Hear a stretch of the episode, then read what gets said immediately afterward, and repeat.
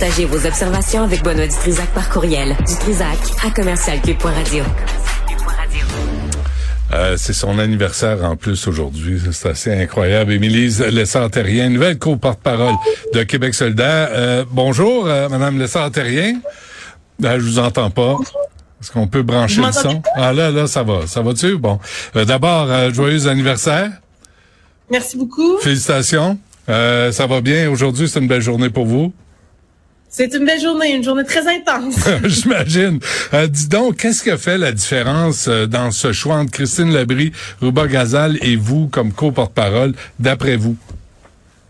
C'est une bonne question. Ça a été un vote euh, très serré, très, très serré. On parle de trois votes de différence. je pense que le débat que nous avons eu sur le plancher du congrès samedi matin a probablement là, fait basculer quelques personnes en ma faveur. Donc, jusqu'à la toute fin, là, ça va, ça va ça reflète aussi euh, l'état, l'état général de nos membres qui étaient très déchirés dans cette course-là. Ils n'ont pas arrêté de nous le dire euh, tout au long de la course et qui nous souhaitaient, qui nous souhaitaient les trois en fait. Ils nous le disaient, si on pouvait voter pour les trois, on le ferait. et c'est finalement qui s'est passé avec cette élection-là. Ça me ramène au sein de Québec solidaire euh, et Ruba, Christine qui sont toujours là et avec qui maintenant je vais avoir le grand plaisir de travailler. Ok, mais pour ceux et celles qui n'étaient pas là, ne me sentez rien le débat là, d'après vous Qu'est-ce qui a fait basculer en votre faveur? Sur quelle question? Sur quelle insulte que vous avez envoyée à vos adversaires? Quelle prise de l'ours a réussi? C'est quoi l'élément? Ben, je pense qu'il y a plusieurs euh, éléments qui, qui allaient en ma faveur. Bon, évidemment, je viens euh, des régions, euh, j'incarne la ruralité. Je pense que tout le monde fait le constat, ben, tout le monde, beaucoup de gens font le constat à Québec solidaire que euh, la perspective de croissance, elle va passer par sortir des grands centres. Moi, c'est ce que j'incarne. Je pense qu'il y a beaucoup de gens qui se sont rattachés à cette idée-là. le fait que je sois une porte-parole extra-parlementaire, j'ai entendu aussi que ça plaisait à beaucoup de gens. puis finalement, je pense que bon plus précisément, au moment de ce débat-là, euh, ce qu'on m'a dit, c'est que le, discours, l'art oratoire, aller toucher la fibre émotive des gens, aller chercher les gens dans leur trip, c'est pas mal ce qui s'est passé samedi matin. Euh, on me parlait de frissons, euh, de, de, de, gens qui étaient très émus. donc ça, ça fait toujours plaisir à entendre. Puis je pense que ça, ça a fait basculer. Christine Labrie est une indépendantiste euh, pas pressée, là. Elle préfère être dans une euh, province de gauche que d'un parti de centre-droite. Euh, Ruba Gazal, euh, c'est une indépendantiste inclusive de Montréal. Comment vous définissez, définissez-vous? Euh, une indépendantiste euh, pressée euh, qui voit beaucoup d'avantages à faire l'indépendance, notamment pour ramener du pouvoir dans les milieux, ramener du pouvoir dans les régions. Donc, pour moi, l'indépendance, c'est aussi une façon d'opérer la plus grande opération de décentralisation du pouvoir, de déconcentration du pouvoir. Qu'est-ce que ça veut dire ça? Qu'est-ce que ça veut dire ça, le pouvoir? Quand vous parlez du pouvoir dans les régions, là, décentralisé, tout ça, là, c'est des beaux mots. Concrètement, qu'est-ce que ça veut dire dans, votre plan de match? Ben, ça veut dire que le jour où le Québec va être un pays, ce qui va se gérer à Québec, ça va être des, des enjeux ou des problèmes reliés à un pays. Ça sera pas nécessairement les compétences qui sont gérées en ce moment. Puis ces compétences-là, on aura le, la discussion à travers notre grande, belle, vaste démarche d'Assemblée constituante.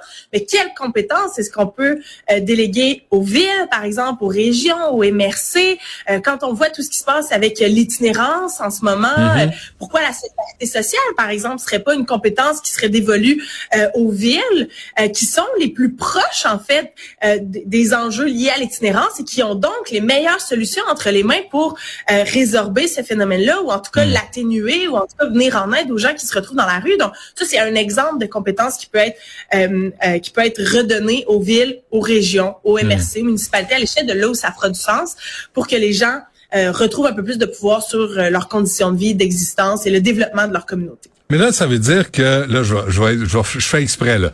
Mais là, ça veut dire que Gabriel Nadeau-Dubois va devoir vous prendre par la main pour que vous puissiez rentrer à l'Assemblée nationale pour prendre la parole. Là. Si vous restez extra-parlementaire, ça, ça, ça doit être frustrant.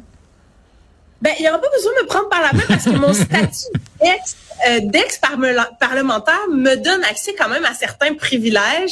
J'ai accès à à tous les endroits à l'Assemblée nationale. Je vais pouvoir euh, aller euh, toute seule comme une grande au hot room faire des points de presse. Il n'y a pas d'enjeu là-dessus. Mais moi, je vois beaucoup d'avantages aussi à pouvoir investir d'autres d'autres écosystèmes médiatiques, d'être davantage présente dans les régions. En ce moment, les régions du Québec, elles sont bleu poudre. Elles ont été balayées par la CAQ. On sait que les députés, les, les, députés de région, ben, les députés dans les circonscriptions ont pas nécessairement toute l'attitude qu'ils voudraient avoir pour prendre la parole justement sur des enjeux locaux. Il y a une place à prendre là pour faire du travail auprès des acteurs locaux, avec nos militants, avec nos associations, pour bien enraciner Québec solidaire dans les réalités qui sont vécues en dehors des grands centres. Moi, je vois beaucoup d'avantages à faire ça. J'ai énormément d'enthousiasme. C'est un écosystème que je connais. Euh, on parle un langage qui est similaire. On évolue dans des repères qui sont similaires aussi. Donc, hmm. ça, je pense que c'est un bel ajout à Québec solidaire. Mais vous craignez pas que Gabriel Nadeau-Dubois devienne de facto là, le seul porte-parole de Québec solidaire qui sera à l'Assemblée nationale. Un homme blanc, en me laissant rien, c'est gênant. Moi, je suis gêné pour Québec solidaire. Un homme blanc à la tête de Québec solidaire, c'est un scandale. ben moi, je suis pas gênée du tout. je dirais, le tiers de notre caucus, euh, ce sont des gens qui sont issus euh, euh, ben, de la diversité, des minorités, des gens qui, je veux dire, des nouveaux arrivants, des, des immigrants ou des, des enfants, des enfants de la loi 101, comme dirait Ruba. Donc là, on vient mhm. d'ajouter encore à cette diversité-là en amenant une fille des régions, une fille de la ruralité autour de la table. moi, je suis pas gênée du tout que Gabriel soit à la tête de notre parti et je suis pas inquiète qu'il parte tout seul avec la POC non plus. Oh non? Je pense que ah non, puis je veux dire, moi, j'ai jamais été dans l'ombre d'aucun homme, puis je vous dirais que c'est pas aujourd'hui que ça va commencer. C'est ce que je voulais entendre dans le fond. Là, vous, là, vous prétendez aller vouloir chercher les, le vote des 55 ans et plus, là, des vieux croutons comme moi. Euh, vous avez quoi, 32 aujourd'hui? Euh, Gabriel Nadeau-Dubois, bon, il y a 36, sauf erreur, là, autour de... 33. Comment? 33? 33. Ah, vous deux, vous êtes, des, vous êtes des chérubins. Mais, mais qu'est-ce que vous allez faire? Qu'est-ce que vous allez dire pour aller chercher le vote des 55 ans et plus? Qui vont voter? Moi, je regarde Manon. Manon, euh, c'était une femme dans la cinquantaine qui est allée ratisser très large auprès des jeunes. Fait que je pense pas que ce soit eh, exclusif quand on est plus âgé, on va chercher les plus âgés. Quand on est les jeunes, on va chercher les plus jeunes. Moi, je suis une grande nostalgique. Je pense que je suis pas née à la bonne époque. euh, je pense que j'ai beaucoup d'atomes crochus avec euh, les gens qui sont, euh, mettons, 50, 55 ans et plus. Puis moi, j'ai le goût, tu sais, d'aller solliciter l'espèce de, de fibre, de fierté que ces gens-là ont, qui ont bâti le Québec, qui ont ouvert des rangs, qui ont ouvert des villages, qui nous ont donné nos grandes institutions, nos cégeps, notre assurance maladie, qui ont fait des choses incroyables pour le Québec, qui sont très enracinés aussi dans notre culture, euh, dans la culture québécoise, très populaire. Donc moi, j'ai j'adore parler avec euh, avec cette génération-là. Je pense qu'on a beaucoup en commun. Euh, fait je suis pas très inquiète. Puis la première chose à faire, ben, ça va être de m'asseoir aussi avec ces gens-là, puis de leur demander, ben qu'est-ce qui vous allume, de quoi vous avez envie de nous entendre parler davantage. Mais avez-vous le sentiment que vous devez prouver vous, euh, Mme Lessard-Terrien et vos collègues de Québec solidaire, que vous êtes des indépendantistes? Parce que souvent, on vous croit pas, et surtout votre gaguerre avec le Parti québécois, que je trouve gênant, euh, vous, devez, vous devez prouver que vous êtes indépendantiste.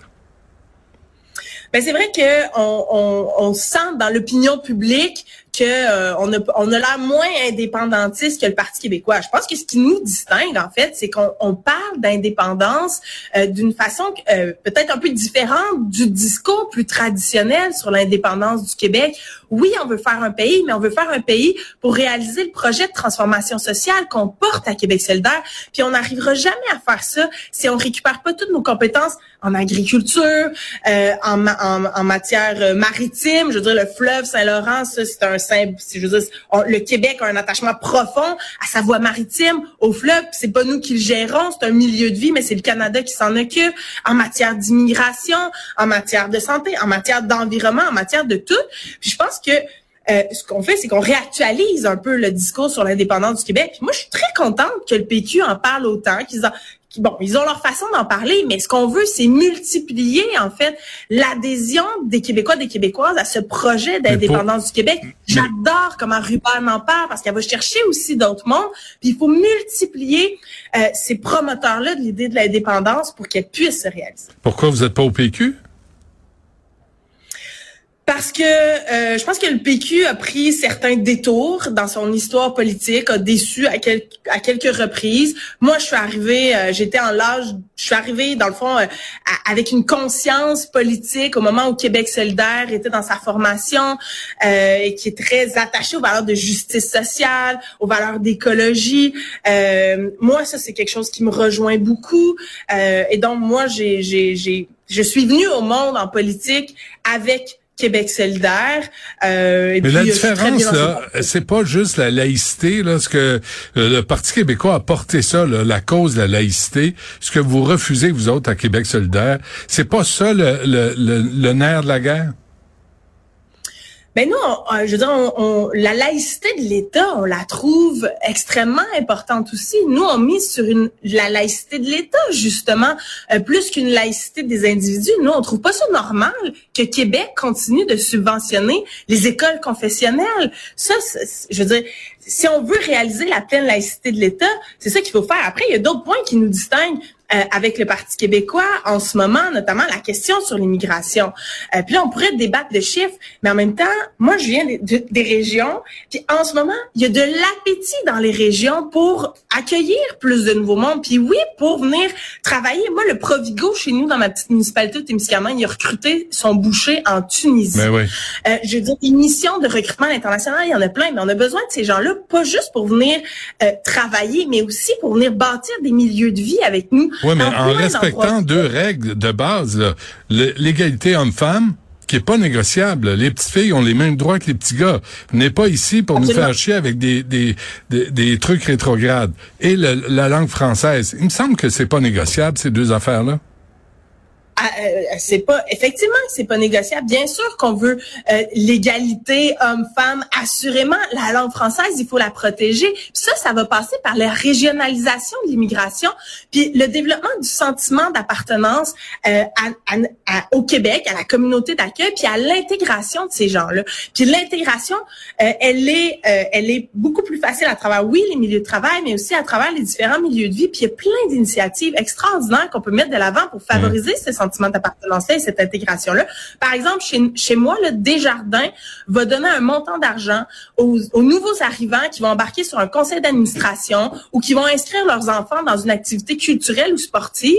C'est extraordinaire pour s'assurer que ces gens-là créent du lien avec la communauté d'accueil, qu'ils puissent vivre en français. Puis ça, ça va passer aussi par euh, la francisation en milieu de travail pour garder justement du temps de libre pour ces gens-là, pour pouvoir euh, aller dans nos salles de spectacle, aller au cinéma, aller manger au restaurant, aller dans nos bibliothèques. S'ils travaillent toute la journée, puis qu'après ils font de la francisation les soirs, les fins de semaine, comment mm. voulez-vous qu'ils s'intègrent? Il y a toutes sortes de façons de faire. Puis ça, ça nous distingue aussi, je pense, du Parti Je vais vous laisser aller, je le sais, mais euh, moi, j'ai bien de la peine parce que je voulais me présenter euh, pour Québec solidaire euh, aux prochaines élections partielles. Comment vous trouvez ça, vous, cette, cette approche discriminatoire? Pas d'hommes, juste des femmes et des non-binaires. C'est Comment vous, vous êtes d'accord avec ça, vous? Mais vous allez pouvoir vous présenter pour Québec solidaire en 2026 lorsqu'on recrutera nos candidats. Euh, en attendant, il n'y a pas d'élection partielle d'annoncer, fait vous n'avez pas trop à faire cette réflexion-là. Ce qu'on veut, pour répondre à la question, c'est rétablir l'équilibre au caucus. En ce moment, il y a huit députés masculins, on a seulement quatre députés femmes. Donc, ce qu'on souhaite, c'est maximiser euh, vraiment nos chances de rétablir la parité au sein du caucus de Québec solidaire en réservant euh, les prochaines partielles d'ici 2024. C'est une mesure qui est temporaire, vraiment, pour rétablir cet équilibre-là. Parce que, par exemple, là, François Legault, son conseil des ministres, ben, il est paritaire. Puis la parité en politique aujourd'hui, c'est c'est la base. Et là, à Québec solidaire, on n'y est pas pour l'instant. Donc, on veut juste se garantir, avec tous les moyens possibles, euh, de favoriser davantage les femmes euh, pour rétablir cette parité. Donc, Québec solidaire est vraiment patriarcal. Bah, écoutez, euh, patriarcal. oui, dites-le. Dites-le. Vous êtes patriarcal, Ce qu'on veut, c'est euh, la, la, représentativité la plus juste possible de la population québécoise parce que c'est ça qui va rendre notre politique la plus humaine, Mais la vous comprenez, sensible. C'est pas ça qui est entendu. Hein? Vous comprenez que c'est pas ça. Le message qui finit par être entendu, c'est pas d'hommes aux élections partielles, juste des femmes et des non-binaires, tu sais, non-binaires, le ressenti, toutes ces, ces affaires-là. Vous comprenez que c'est très mauvais pour votre parti, ce message-là? Ben, en fait, on vient peut-être d'offrir l'occasion d'avoir une alternative à ce message-là qui a été véhiculé. Puis essentiellement, c'est de ramener la parité, la présence des femmes. Je pense qu'il n'y a pas personne qui doit se sentir trop vexé de ça. Euh, il y aura de la place pour les hommes pour la, la prochaine élection générale où on va quand même souhaiter avoir une, une composition de candidats qui va être composée euh, à l'image de la population, 50% d'hommes, 50% de femmes euh, au moins. Très bien. Émilie Lessard-Terrien, euh, merci de cette entrevue. Bonne chance à vous. Merci. Au plaisir. Au revoir.